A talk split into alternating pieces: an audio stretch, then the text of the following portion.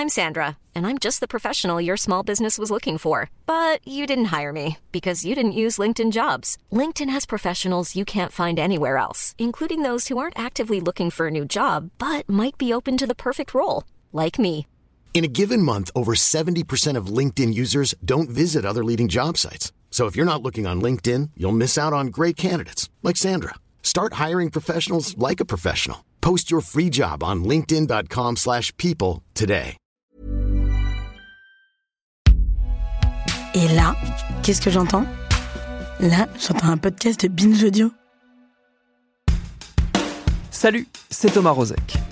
Sans doute que comme moi, vous n'allez guère plus sur Facebook que pour échanger des messages ou vérifier une date d'anniversaire, en slalomant avec l'aisance d'un skieur autrichien chevronné entre les rappels de souvenirs que vous auriez préféré oublier et les postes complotistes de cet ancien pote de collège dont vous aviez accepté l'invitation un soir de faiblesse, juste histoire de voir quelle tronche il avait maintenant.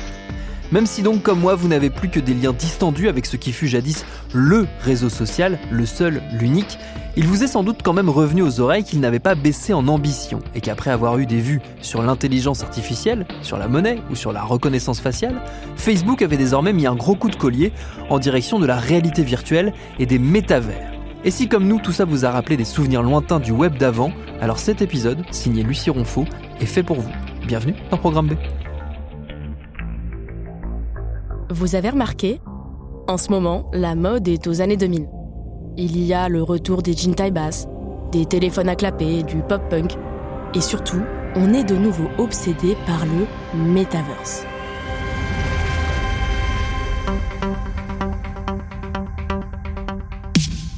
En octobre 2021, Facebook a officiellement changé de nom.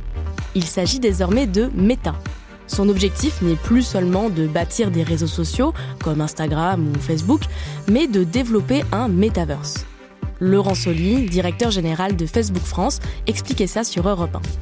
Le métaverse, c'est en effet certainement le nouveau chapitre de l'Internet. Le futur de la technologie et certainement aussi de la technologie sociale. C'est la création d'environnements euh, virtuels, digitaux, où vous pourrez échanger comme presque dans l'espace physique. Vous pourrez euh, créer votre avatar et avoir à peu près toutes les activités, les interactions sociales que nous vivons dans le monde physique. Alors, je sais pas vous, mais pour moi, toutes ces discussions autour du metaverse, elles ont un goût de déjà-vu.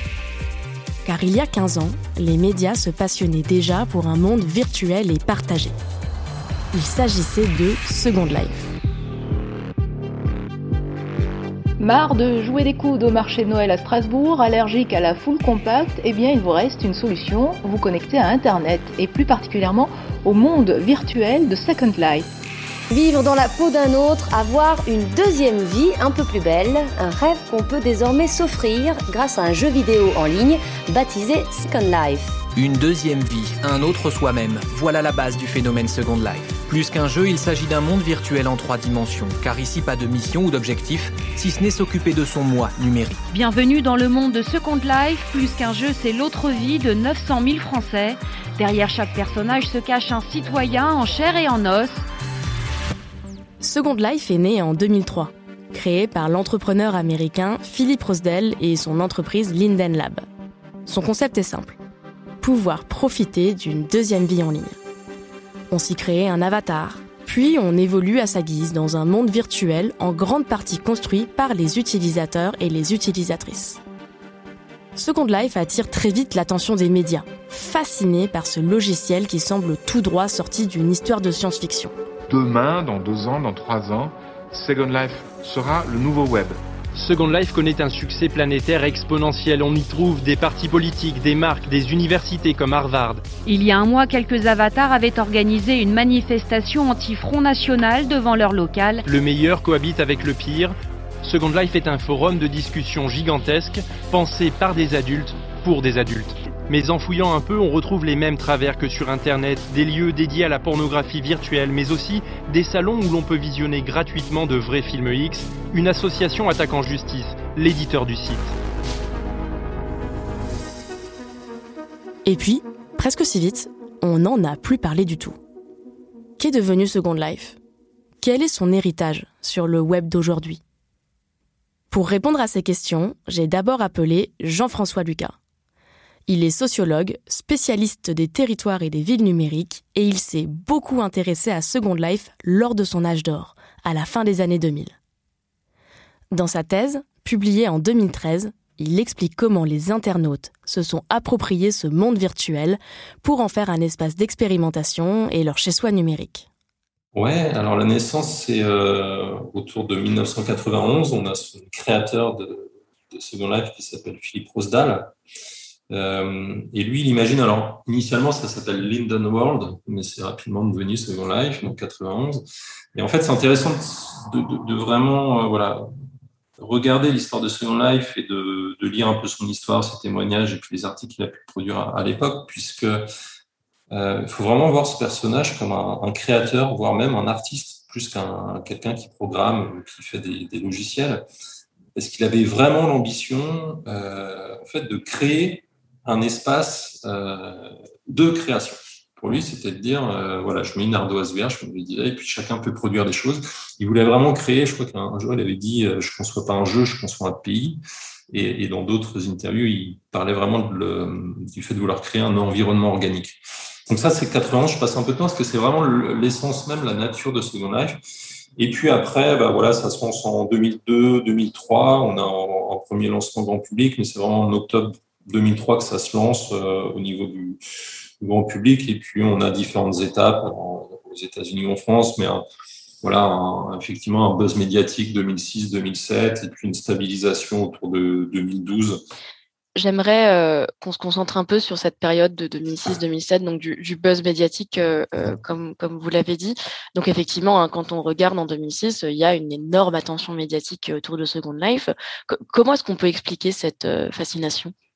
Plusieurs facteurs. Il y a déjà le fait que c'est un monde qui se développe et qui attire du monde. Donc, euh, il y a de plus en plus d'articles qui se font et puis ça interroge parce que c'est un peu un ovni. C'est pas un jeu. comme je disais, on propose aux gens de se créer des, histoires, donc c'est assez déstabilisant. Après, on est euh, voilà dans l'époque aussi du développement du réseau Internet. Il y a de plus en plus de gens qui sont équipés euh, avec avec Internet. Et là, on a on a tout un discours marketing autour de cette seconde vie, le fait qu'on puisse se créer voilà une autre identité, une autre vie, et donc on est complètement dans, le, fantasme. Mais à la fois, je dirais l'éditeur euh, Linden Lab de Second Life joue aussi bien son jeu de, de vendre euh, du rêve. Puis derrière, les journaux, je dirais de manière pas très, enfin les journaux en général ou les articles qui sont faits, de manière pas forcément tout le temps très habile. Euh, euh, font pas forcément la distinction entre ce qui peut se passer dans ce monde, je dirais, de, manière réaliste, et puis euh, voilà cette opposition réelle virtuelle qu'on a toujours aujourd'hui, qu'on a eu vraiment à l'époque. Euh, donc il y a, ce phénomène, et puis en France il y a, l'élection présidentielle en fait, euh, 2007, donc ça se prépare dès 2006. Puis les partis politiques en fait, euh, de manière assez simple, une opportunité sans trop savoir ce qui va s'y passer, mais une opportunité de communication. Donc ils se disent bon bah de la même manière qu'on va mettre un ticket sur une campagne d'affiches, on va mettre un tout petit ticket sur euh, ce qu'on appelle une île ou un espace dans Second Life. On va être présent et puis on va voir ce que on va voir ce que ça donne. Donc il y a eu aussi cette le fait que les partis politiques aillent dans Second Life, ça fait pas mal de bruit, ça a contribué à cela. Et puis c'était aussi l'époque où il y a des gens qui se faisaient un peu d'argent dans Second Life, donc c'était aussi quelque chose d'intrigant pour pas mal de monde qu'on puisse se faire de l'argent, je dirais, de fait réel euh, dans un monde euh, fait de pixels. Mais quand on rentre dans Second Life, il n'y a pas de but, c'est pas un jeu, il n'y a pas de fin, il n'y a pas de milieu, il n'y a pas de début. En fait, on rentre dans une sorte de chose infinie, en fait. Et on fait ce qu'on veut. Donc c'est un monde virtuel. En fait, on montre dans un monde, tout simplement. Elle, c'est Bolly Coco. C'est une résidente de Second Life depuis 2016. Parce que oui, contrairement à ce qu'on pourrait penser, Second Life n'est pas mort.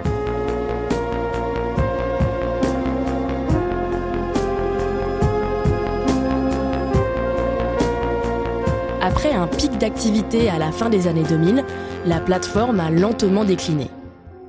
Mais elle existe toujours. Tous les mois, environ un million de personnes dans le monde se connectent à Second Life. C'est très peu par rapport aux grands réseaux sociaux, mais ce n'est pas rien non plus.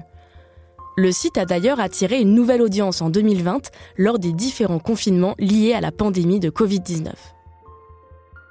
Quand on se balade sur Second Life aujourd'hui, on est confronté à un joyeux bazar. Des mannequins en plein défilé de mode, des artistes qui donnent des spectacles en direct, des travailleurs et des travailleuses du sexe, des curieux et des curieuses. Salut à vous les Second Lifers, c'est Bully Coco avec vous et aujourd'hui je vous retrouve pour un guide de survie sur Second Life. Bolly Coco, je l'ai d'abord croisée sur YouTube. Elle y publie régulièrement des vidéos à destination de la communauté francophone de Second Life. Elle y filme des vlogs, à la manière de n'importe quelle influenceuse, et donne des conseils aux nouveaux utilisateurs et utilisatrices. Du coup, ça m'a donné envie de lui poser une question toute simple. On fait quoi sur Second Life en 2021 Il y a une manière de se développer dans Second Life comme on développerait sa propre carrière et ses études dans la vraie vie en fait. C'est-à-dire, il y a les formations qu'on peut faire, on apprend des choses, on travaille, on gagne de l'argent, on met de côté, on achète, on investit, on fait ci, on fait ça. C'est comme dans la vraie vie. L'aspect économique est très important sur Second Life. Il y a beaucoup de consommateurs, il y a beaucoup d'argent, il y a beaucoup de créateurs. Une grande partie des créateurs sont les résidents. Second Life ne crée rien en fait. À part les serveurs, le mainland, et ils ont une responsabilité technique sur Second Life, mais ils ne créent rien d'autre. Enfin, tout ce qu'ils créent, c'est payant, quoi, à peine le premium. Tout le reste qu'on voit, nos vêtements, nos têtes, nos corps, les peaux, le réalisme, c'est les créateurs résidents. Et les créateurs résidents, ils font ce que la communauté veut. Ça veut dire qu'ils vont faire ce que nous, on va acheter, selon la demande. Donc du coup, euh, on voit tout simplement en fait que Second Life suit la même tendance que la vraie vie, euh, et peut-être même beaucoup. Hein. Donc c'est pas un cliché. Quand un event ouvre, il est full. On peut même pas se téléporter dedans. On est obligé d'attendre et pendant une semaine, ça brasse et ça brasse parce que tout le monde veut le même t-shirt, tout le monde veut la même coupe de cheveux. Euh, il y a vraiment un phénomène de mode assez intense dans Second Life. Après, c'est chacun qui décide si, euh, voilà, si j'ai pas envie d'être la queen du shopping, c'est pas la peine. Si j'ai envie, euh, je peux le faire. Il y a ces deux options. Dès qu'on rentre, moi, je me rappelle, dès que je suis rentrée, on m'a dit, ah, t'inquiète pas, we're gonna find you a job et tout. Et on m'a fait rentrer en tant que DJ. Donc, on m'a dit, voilà, t'as besoin de ce logiciel, tu passes des musiques. Et j'étais choquée, genre, une semaine, j'avais 20 000 Linden. Enfin, c'est énorme, quoi ça fait 50 euros juste pour passer un peu de musique. Sachant que cet argent-là, on peut le transférer d'un PayPal et on peut le transférer dans notre compte en banque. Donc, euh, les designers, les gens qui ont des marques, etc. Juste par exemple, j'ai une maison que je loue, donc je loue un terrain, il y a ma maison dessus, je dois payer un loyer. Pour payer ce loyer, je vais travailler. C'est tout le temps, en fait, il y a de l'argent, tout le temps.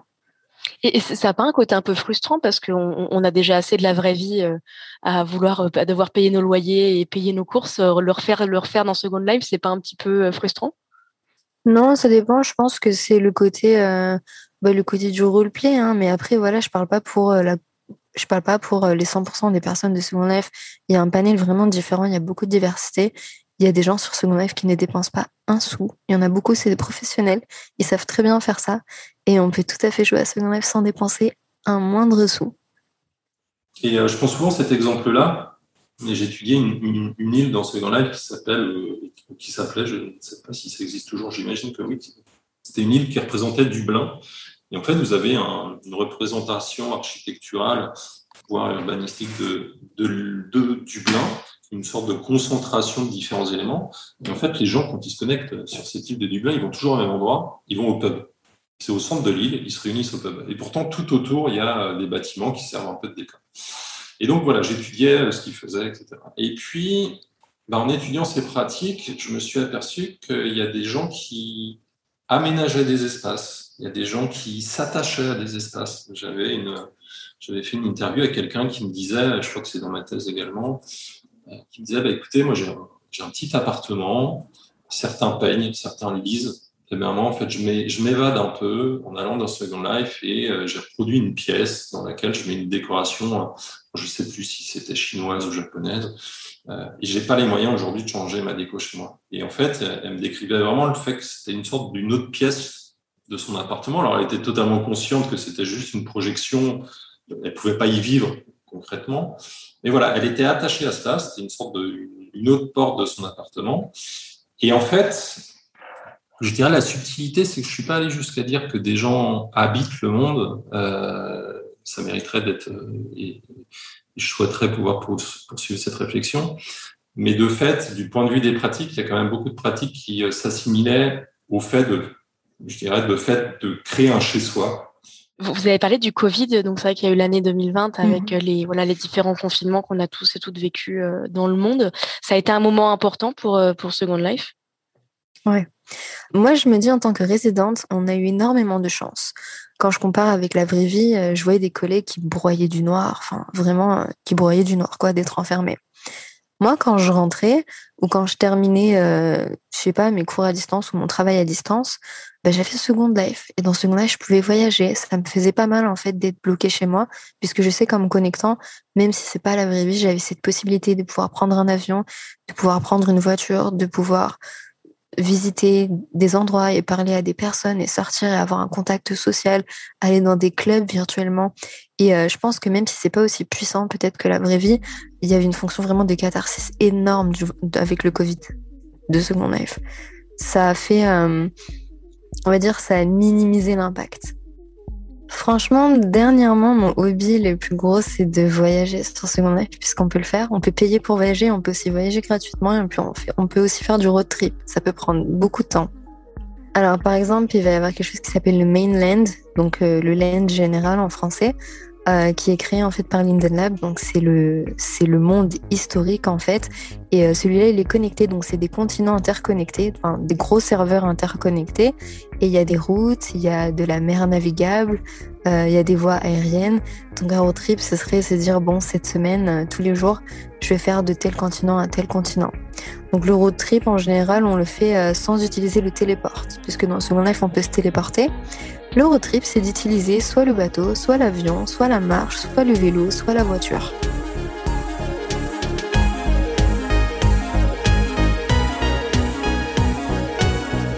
Cette histoire de road trip en ligne, j'ai trouvé ça beau. Moi, sur le web, je fais plein de choses. Je clique, je partage, je retweet, je like, je scroll, je surfe. Mais je n'y ai jamais marché. J'en étais là dans ma réflexion quand j'ai reçu dans ma boîte mail la newsletter Arrobase, écrite par mon confrère Alexandre Lechnet. Ce numéro était consacré au travail d'Hortense Boulet-Ifren. Elle est chercheuse en art et elle a consacré un mémoire à Second Life. Comme Bolly Coco, elle a passé des heures à déambuler dans la plateforme. Pour elle, Second Life ressemble désormais un peu à un centre commercial laissé à l'abandon ou à une banlieue cossue qui aurait perdu tous ses habitants et ses habitantes alors, j'ai commencé une recherche dans Second Life en 2018 euh, à la suite de la rétrospective Chris Marker de la Cinémathèque de Paris, qui ouvrait sur une simulation euh, sur ses murs d'exposition de son île Second Life Louvroir, qu'il a créé avec l'artiste autrichien Max Moswitzer. Et pour moi, à ce moment-là, ça a été euh, une sorte de choc ontologique qui m'a plongé dans mon propre passé numérique et qui m'a rappelé un peu au souvenir d'une pratique euh, personnelle euh, des univers virtuels pendant mon enfance et mon adolescence. Et à partir de ce moment-là, je me suis posé toute une, batterie de questions si ces mondes-là existaient toujours, ce qu'ils étaient devenus, euh, sur ce qu'il est toujours possible de voir, etc. Et euh, le soir même, en fait, je me suis connectée à Second Life pour visiter l'ouvroir et puis euh, ensuite le monde qui s'offrait à moi et que je pensais un peu englouti comme l'Atlantide, je dirais. Et, et, effectivement, en fait, j'ai trouvé ce monde extrêmement vide, extrêmement désert, esselé, et j'avais le sentiment d'être comme une archéologue du passé virtuel euh, et que j'ai voulu développer une, une, écriture artistique sur ces impressions de villes fantômes et de ruines qui émergeaient à ce moment-là et qui m'ont été confirmées avec euh, mes explorations d'après. Euh, votre but, c'était quoi? C'était d'archiver ces, ces villes fantômes, d'en garder une trace? Effectivement, oui. Euh, j'ai développé aussi une pratique de photographie, de film, etc. Euh, la, pratique de l'archive, ça m'intéresse énormément, euh, dans le sens où il est extrêmement difficile d'archiver ces mondes-là, je dirais, en l'état. sinon, passer par justement une pratique de photographie, une pratique de la vidéo qui, qui est une, archive de la mémoire mais c'est pas possible, par exemple, d'obtenir la copie privée d'une île. Il y, a, en fait des, groupes d'universitaires qui ont essayé de, développer une façon d'archiver ce, d'archiver ce lieu-là en utilisant par exemple des outils de scrapping ou des bots pour arriver à, à justement une, archive de cette façon-là. Mais c'est extrêmement difficile et ça, ça, a un peu, ça a un peu été l'échec. Donc la seule façon pour moi de d'archiver ces, ces lieux-là, c'est de passer, de passer pardon, par une pratique du souvenir. Un peu à l'ancienne, en fait. Enfin, la photo à l'ancienne, euh, comprendre un bâtiment qu'on veut garder. Exactement, exactement. En fait, euh, il y a euh, un phénomène évidemment de, je dirais d'extinction si le bâtiment qu'on a en face de soi, la, personne à qui appartient ce bâtiment-là, décide de, de, le supprimer. Euh, elle peut le faire en deux secondes et donc en deux secondes, il n'y a plus de traces de, euh, il n'y a plus de traces de celui-là. Donc si on a envie effectivement de, garder un souvenir euh, de notre vie dans le virtuel, de ce qu'on voit, etc. Pour moi, la seule façon, une des seules façons de le faire, ce sera de, prendre des images. Ouais. C'est intéressant ce que vous dites parce que les, les, les enjeux de l'archivage du web euh, existent en dehors des métaverses, hein, évidemment. Euh, les sites, ça peut fermer, ça peut ne plus être accessible, etc. Mais ces problèmes s'aggravent en fait dans le cas de métaverse où on a encore moins de méthodes euh, pour, pour sauvegarder ce qu'on a, ce qu'on a pu faire. Quoi. Oui, effectivement, bah, y a, c'est, un vrai sujet, l'archive, l'archive, des, l'archive du web et des mondes virtuels par extension. Alors, c'est pas, euh, c'est de toute façon très très différent euh, dans, dans les deux cas.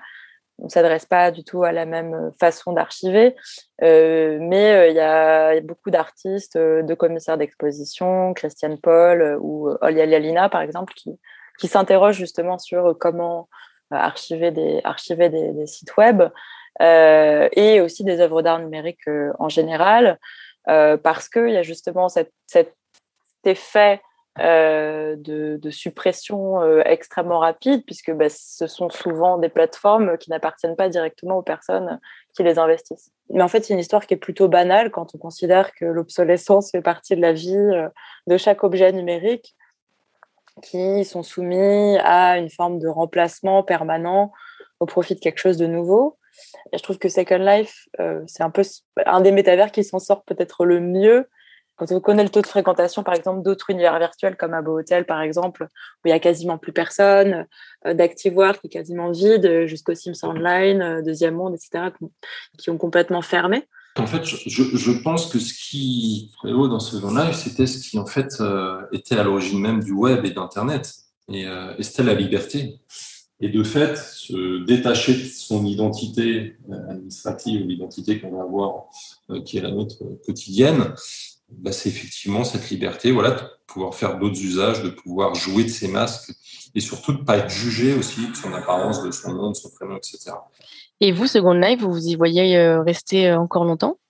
Je pense que je vais rester longtemps parce que c'est un impact très positif sur, euh, sur ma vie personnelle, sur mon mental, sur ma manière de me voir aussi en tant que femme. J'ai appris beaucoup de choses avec Second Life. J'ai côtoyé beaucoup de personnes et j'ai appris beaucoup de choses sur moi c'est quelque chose vraiment de magnifique. Enfin, je veux dire, on apprend tellement de choses sur soi parce qu'en fait, on est ouvert à tester des choses, à voir ce qu'on aime, ce qu'on n'aime pas. On est confronté à différentes visions de différentes personnes du monde entier. Et en fait, euh, on se rend compte qu'on commence à apprendre à connaître sa propre personne. Chose que je pense n'est pas forcément possible juste dans un seul pays, dans une seule ville, avec toujours la même bubule, en fait. Oui, donc à vous entendre, Second Life n'est vraiment pas mort, en fait. Non, non, vraiment pas. Il y a une communauté très active. Euh, beaucoup moins qu'avant, forcément moins que quand il y avait le buzz. Euh, mais c'est une communauté solide et c'est elle qui a fait l'économie de Second Life et c'est une communauté qui est très fidèle, qui est finalement restée. Donc je pense qu'il y a peut-être moins de gens euh, à buzz comme avant, mais il y a des gens qui sont là parce qu'ils veulent être là et en général qui y restent. Enfin, c'est très difficile de lâcher Second Life une fois qu'on rentre dedans.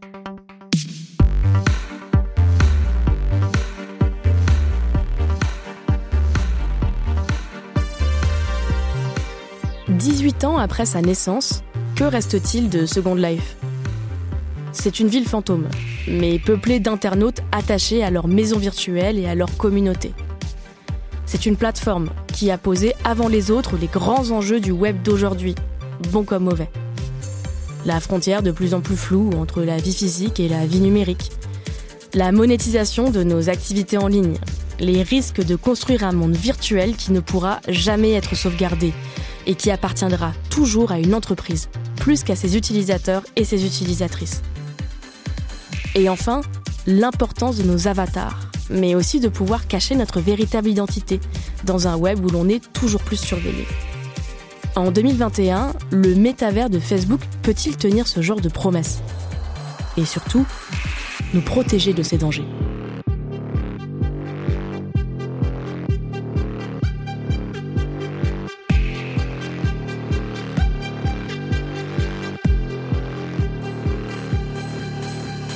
Merci à Lucie Ronfaux et à ses invités pour cet épisode réalisé par Solène Moulin pour Programme B, qui est un podcast de Binge Audio préparé par Lauren Bess. Tous nos épisodes, les nouveaux comme les anciens, sont à retrouver sur toutes vos applis de podcast. Suivez-nous sur internet si vous voulez nous parler et à très vite pour un nouvel épisode.